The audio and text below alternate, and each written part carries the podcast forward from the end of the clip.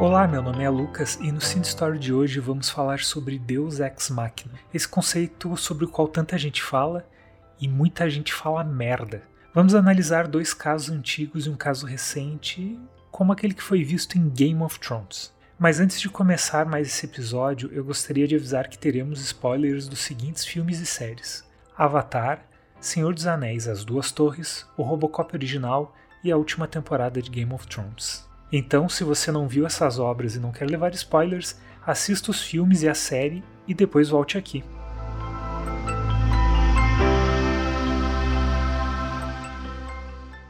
Deus Ex Machina é um plot device onde algum poder inesperado ou evento que não foi construído previamente na história resolve uma situação da qual os personagens não tinham escapatória.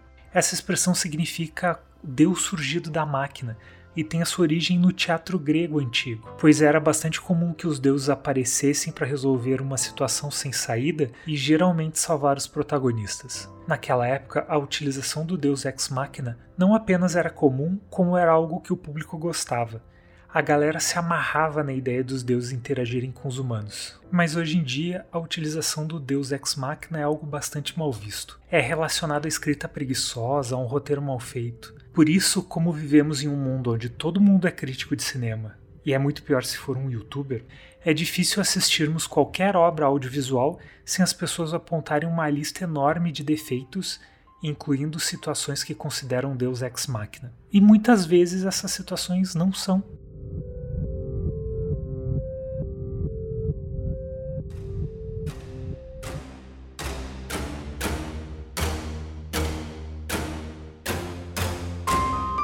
Um exemplo que não é.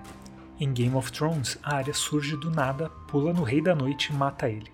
Uma situação bastante plausível, mas o que teve de gente gritando Deus ex machina, isso não pode, não dá para acreditar que isso ia acontecer. Para começar, não dá mesmo para acreditar, pois Game of Thrones é de mentirinha. Não existem zumbis e nem dragões por aí. Ah, mas toda expectativa foi construída para o Jon Snow matar o Rei da Noite. Não discordo que a construção de expectativa foi essa, mas quando a história te leva a pensar que um problema será resolvido de determinada maneira, mas acaba sendo resolvido de outra, isso não é Deus ex machina, e sim uma quebra de expectativa. Contanto que a história vá ao longo de seu desenvolvimento construindo essa segunda solução. E foi o que aconteceu.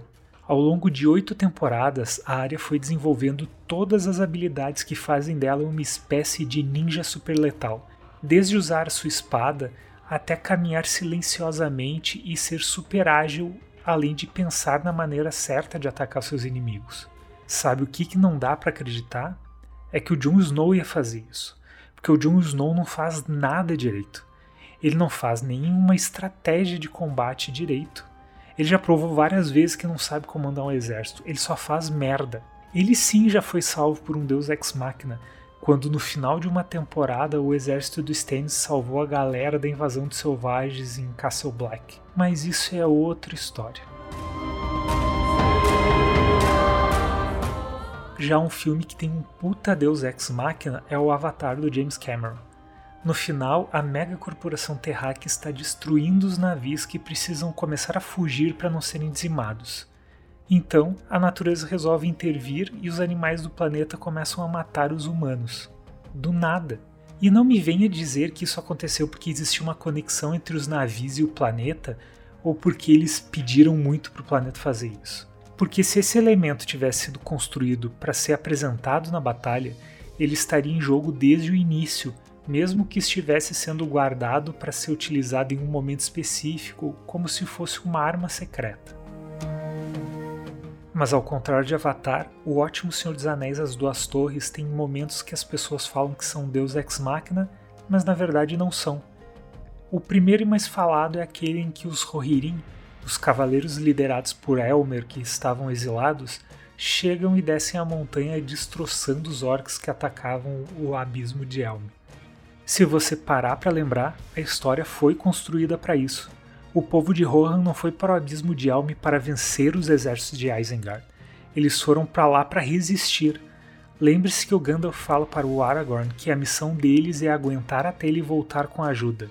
Logo, esperar os cavaleiros ou algum tipo de ajuda era a ideia desde o início.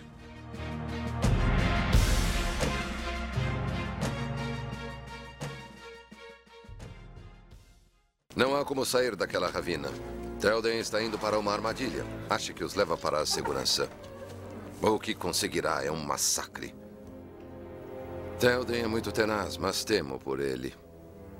Temo pela sobrevivência de Rohan. Ele vai precisar de você antes do final, Aragorn. O povo de Rohan precisará de você. Suas defesas têm que resistir. Resistirão.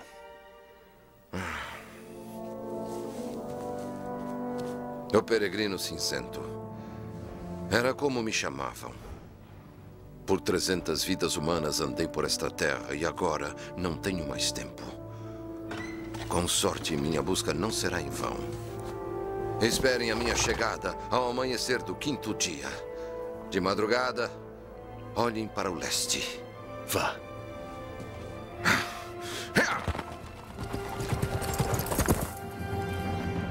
Mas esse foi só um bônus.